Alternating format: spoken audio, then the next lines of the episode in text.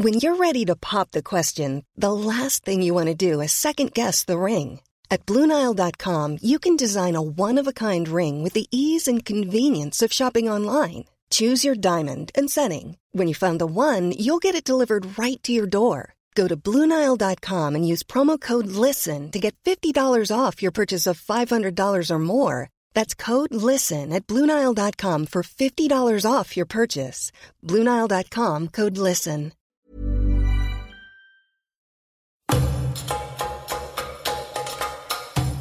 Medio Oriente es una parte del mundo lejana para nosotros, una cultura compleja y poco conocida al otro lado del mundo de lo que pocos saben que aún podría existir monarquías casi medievales. Y sí, en la región asiática existen siete reinos vigentes, los cuales son Bahrein, Emiratos Árabes Unidos, Jordania, Kuwait, además de Arabia Saudita, Qatar y Omar. Estas últimas son tres de las únicas cuatro monarquías absolutas que aún existen en el planeta. Como las monarquías europeas, las casas reales de Medio Oriente también muestran modelos diferentes de entender la institución y de igual forma enfrentar desafíos para garantizar su supervivencia y legitimarse más allá de la religión o la tradición frente a los movimientos o presiones de otros gobiernos que piden reformas o su propia desaparición. Así llegamos a este episodio de las claves del mundo, acercándonos a las coronas de una región tan desconocida como enigmática. Las claves del mundo. El contexto internacional en Podcast OM.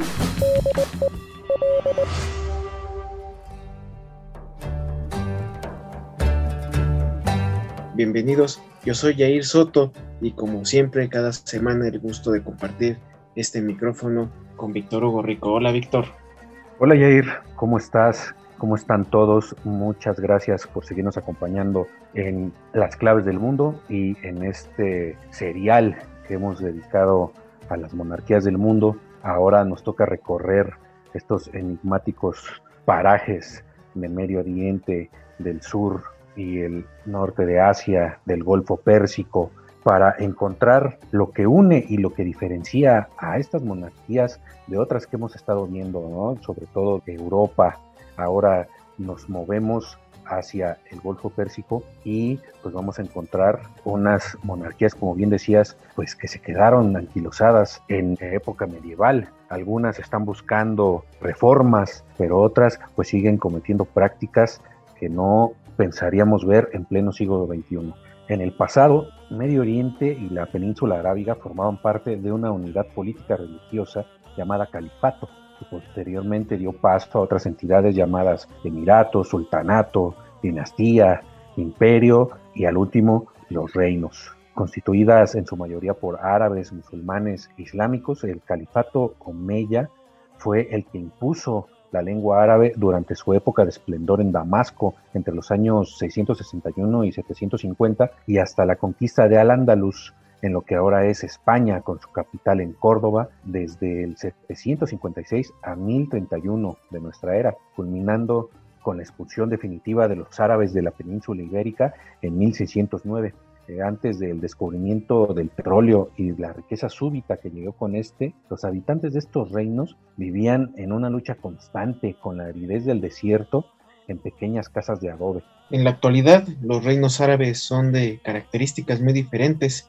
Fuera de la península arábiga, en Marruecos, la monarquía no tiene un carácter religioso, después de que el aluita Mohammed, quien consiguió la independencia del país, se constituyó en sultán en 1927 y como rey en 1957. Reformó el Estado y creó un sistema parlamentario bajo un régimen semiconstitucional que actualmente gobierna Mohammed VI. Otra monarquía árabe histórica muy importante es la Hachemita de Jordania, cuyo rey en la actualidad es Abdalá II y quien tuvo que enfrentar la llamada primavera árabe, las protestas que sacudieron pues toda la zona en Medio Oriente entre el 2010 y el 2012 en busca de democracia y derechos sociales pero en esta revolución que derrocó gobiernos autoritarios en Egipto, en Libia, en Túnez y Yemen, además de ocasionar una cruenta guerra en Siria, nunca llegó a los cerrados e implacables reinos del Golfo Pérsico. Estas dinastías comparten dos características. Son patrimonios familiares y entre ellos se organizan para elegir gobernante. Están asentados sobre un océano de energéticos que son la fuente de su poder e influencia en todo el mundo. En Kuwait domina la familia Sabah, en Bahrein los Jalifa y en Qatar los Al-Sani. En el caso de Emiratos Árabes Unidos, fue una construcción de Inglaterra que unificó a sus belicosas tribus y estuvo bajo su protectorado hasta 1971, cuando se independizó. Actualmente cuentan con un sistema de siete monarquías unidas en una especie de república. Son autónomas, están inundadas de petróleo y sus territorios están repartidos geográficamente con Abu Dhabi y Dubái como sus emiratos más emblemáticos. Por aparte, Omán es una monarquía absoluta y su gobernante es el sultán Haitham bin Tariq al-Said. Caso aparte es Brunei, un pequeño país no árabe enclavado en la isla de Borneo y vecino de Malasia en el sureste asiático. es gobernado por el sultán Muda Hassan al-Bolika, considerado uno de los sultanes más despóticos del mundo y con una fortuna personal estimada en más de 20 mil millones de dólares, producto de las inmensas reservas de petróleo y gas del país que el sultán disfruta como si fueran propias. Hassan al solo es superado por Isabel II de Inglaterra como el monarca con más tiempo en el trono de un país. Desde 1967 tiene el poder absoluto, ostentando los cargos de primer ministro, ministro de defensa, ministro de finanzas y ministro de relaciones exteriores. El gobierno es él y solo él puede aplicar la estricta ley islámica que rige en Brunei, que impone penas de lapidación por adulterio, mientras el sultán y sus familiares se han divorciado varias veces y gozan de harems con decenas de mujeres. El continente africano no es la excepción de mantener a flote a las monarquías. A lo largo de la historia existieron centenares de reinos majestuosos y poderosos como el caso de los faraones de Egipto, pero no menos importantes los de Nubia, Ghana, Malí, Etiopía, entre otros. De todos ellos, aparte de Marruecos, otros dos han sobrevivido. Lesoto, con una monarquía constitucional, y Eswatini, también conocido como Suazilandia, la única monarquía absoluta del continente.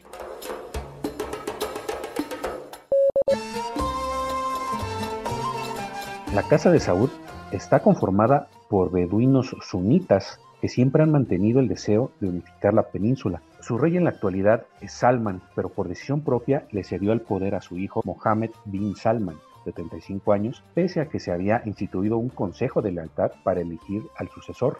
También pese a ser el príncipe heredero, bin Salman gobierna de facto y ha usado su poder para deshacerse de sus rivales dentro del reino y de sus enemigos en el exterior, en noviembre de 2017, el príncipe heredero ordenó una purga que, con el pretexto de la lucha contra la corrupción, mandó a la cárcel a decenas de empresarios y miembros de la familia real y políticos potenciales rivales.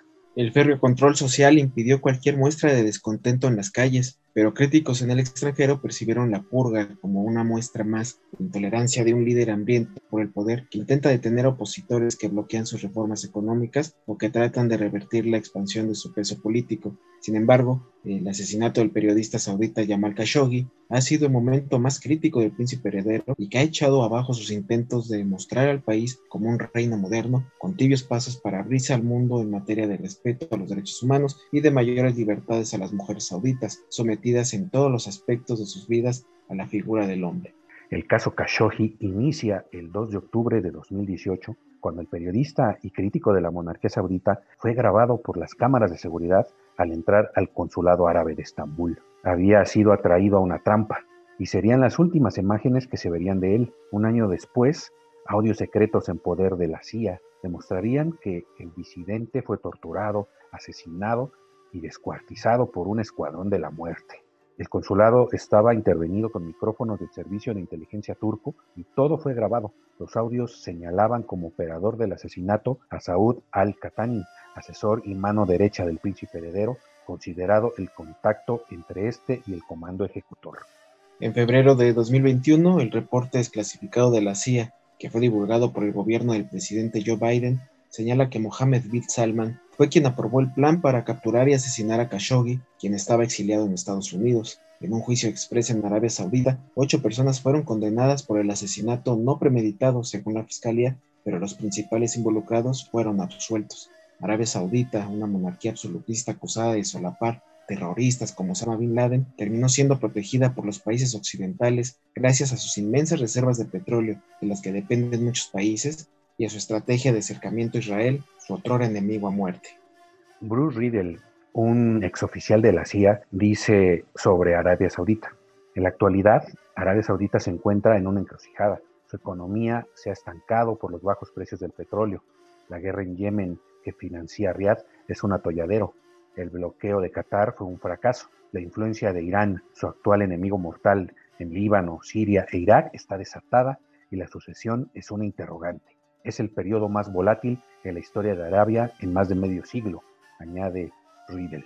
Pese a todos estos episodios, el príncipe heredero goza aparentemente de un fuerte respaldo popular, sobre todo entre los jóvenes que ven en su figura el reformador de una monarquía gerontocrática, quiere decir un gobierno conformado eh, en su mayoría por ancianos. Pero para el futuro, el reino deberá afrontar un movimiento disidente saudita creado a finales del año pasado, el Partido de la Asamblea Nacional, que se conformó en noviembre de 2020 con el fin de instituir la democracia como forma de gobierno y que aunque sus organizadores afirman que no se trata de una hostilidad personal contra la familia real, su creación supone un verdadero problema para la Casa Saúd, Recordemos que en los reinos del Golfo los partidos políticos están estrictamente prohibidos. El resto de las monarquías absolutas también encaran un futuro amenazante similar.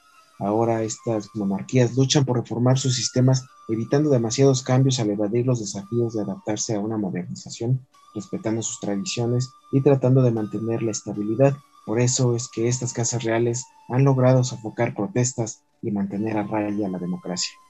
Como ya habíamos mencionado, la primavera árabe pasó sin echar raíces en las monarquías de Medio Oriente, logrando solo reformas cosméticas en comparación a las repúblicas como Egipto, Túnez, Libia, Siria o Yemen, donde las movilizaciones acabaron con la mayoría de los regímenes autoritarios e incluso detonaron guerras civiles que aún siguen vigentes, como en Siria, Yemen o Libia. La feroz represión y la coordinación entre los reinos pusieron freno de mano a las protestas que exigían cambios drásticos de gobierno, pero con una fuerte inversión millonaria conjunta se logró acabar con cualquier intento de manifestación.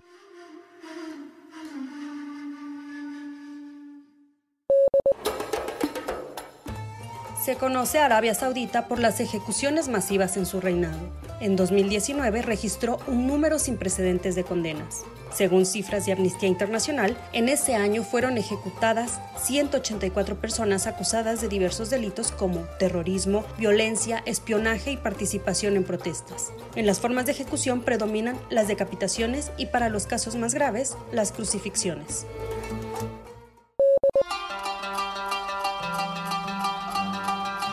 En las monarquías absolutas de Arabia Saudita, Qatar y Omán, no existe poder capaz de hacer contrapeso a las decisiones de reyes o emires. Solo Jordania y Kuwait esbozan en sus constituciones un perfil más democrático, otorgando poder a sus asambleas nacionales, aunque en el caso de Kuwait el término democrático es entre comillas, ya que la vigencia de mandato de estas asambleas mm, las define a su antojo los emires. En los últimos 60 años se ha disuelto la Cámara 11 veces, además de que no cumple con el respeto de derechos y libertades, prensa libre, poder judicial independiente, elecciones libres y justas para todos los cargos y sin restricciones al sufragio.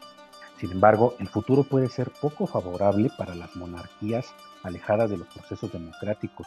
En 2019 vimos una oleada mundial de protestas sociales que alarmaron a los gobiernos y que para su suerte fueron terminadas de tajo debido a la pandemia actual de coronavirus. Sin embargo, en las últimas semanas varios países vuelven a ver sus calles arder contra los sistemas de gobierno, lo que puede representar el despertar de estas movilizaciones inconclusas de 2019. Ahora falta por ver si esta reactivación del descontento social llega a las casas reales árabes e islámicas. El mercado del petróleo también juega un papel vital dentro de las casas reales. Marruecos y Jordania, monarquías que han perdurado sin poder jugar la base petrolera, sufren turbulencias que afectan también a sus jefes de Estado. La complicada situación económica jordana, donde el paro de producción alcanza el 40%, ha alimentado protestas que salpican al monarca Abdalá II y que piden mayor participación y mejores condiciones de vida, lo que ha llevado hasta las tribus jordanas, grupos con un apoyo histórico a la realeza, a mostrar su descontento en las calles. Además, el llamado Pacto del Siglo propuesto por Estados Unidos, que busca que los países árabes negocien puntos conflictivos de su relación con Israel, dificulta la estabilidad de su reinado, ya que más de la mitad de la población es palestina. Mientras en Marruecos el rey ha buscado marcar diferencia con el reinado de su padre, atenuando la percepción de corrupción y planteando ciertas reformas. Sin embargo, las medidas de democratización aprobadas por un referéndum en 2011 no han llegado tan lejos como se planteaba. y el monarca sigue manteniendo un fuerte poder en el reino. Las protestas del RIF que estallaron en 2016 y la respuesta represiva del régimen han deteriorado la imagen de Mohamed VI, foco de fuertes críticas en particular en las redes sociales. La inexistencia de un Estado de Derecho y el respeto a los derechos humanos es la tónica de estas tiranías unifamiliares árabes que, bajo un perfil político religioso y una interpretación del Islam cruel, degradante e inhumana, gobiernan con criterios medievales y tradiciones satáricas. La tradición patriarcal de estas monarquías defiende el machismo tribal y justifica aberrantes humillaciones que a diario sufren las mujeres sauditas, emiratíes, cataríes y cubatíes. Estos días se describe a la tiranía saudita como monarquía autoritaria y a Emiratos Árabes Unidos como régimen autoritario, ocultando que su realidad es otra. Son tiranías unifamiliares más próximas a la edad de bronce que al siglo XXI. Y así concluimos este capítulo número 8 de las monarquías en el mundo, la siguiente emisión, que va a tratar sobre el resto de las monarquías en el mundo, principalmente de Japón, ese imperio muy, muy mediático, pero que casi sus noticias no llegan hasta México o hasta América en general. Entonces tenemos una cita el próximo lunes. Descarguen las claves del mundo en todas las plataformas de podcast como Spotify, Google Podcast, Apple Podcast, Acast, Amazon Music, Deezer. Ahí nos pueden encontrar igual que toda la oferta, todo el contenido que Organización Editorial Mexicana pone a su disposición. En esta semana Víctor, nos vas a recomendar qué podcast. Así es, Jair, y en esta ocasión les vamos a recomendar Economía Pesada, que conducen Luis Carriles y Mario Alavés, de Organización Editorial Mexicana, para estar enterados de lo mejor de la economía y las finanzas en el país y en el mundo, lo que puede afectar no solo las grandes economías, no solo las grandes bolsas, sino también a las pequeñas bolsas como la nuestra, ¿no? nuestro bolsillo aquí en Economía Pesada, les mostraremos todo lo que debes saber. Tienen opiniones, críticas y o sugerencias, entonces háganosla llegar a través de nuestras vías de contacto, nuestra cuenta de Twitter, arroba podcastom y también nuestro correo electrónico podcast arroba Ahí nos pueden escribir todas estas dudas que tengan y también sus propuestas. Le agradecemos como cada semana la producción de Mitzi Hernández y bueno, entonces tenemos una cita el lunes. Hasta entonces.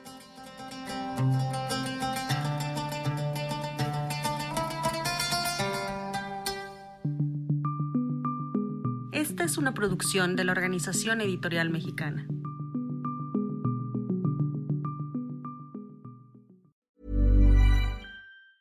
If you thought the only way to get a more defined jawline with natural looking results was through surgery, think again. Juvederm Volux XC is a non surgical injectable gel filler that improves moderate to severe loss of jawline definition and can help you achieve natural looking results with little downtime. Even better, this improved definition lasts up to one year with optimal treatment. No maintenance required. Improve jawline definition for a smooth, sculpted look with Juvederm Volux XC. For important safety information and to find a licensed specialist, visit juvederm.com. That's J U V E D E R M.com. Not for people with severe allergic reactions, allergies to lidocaine, or the proteins used in Juvederm. Common side effects include injection site redness, swelling, pain, tenderness, firmness, lumps, bumps, bruising, discoloration, or itching. There's a risk of unintentional injection into a blood vessel, which can cause vision abnormalities, blindness, stroke, temporary scabs, or scarring. Talk to a licensed specialist to find out if it's right for you.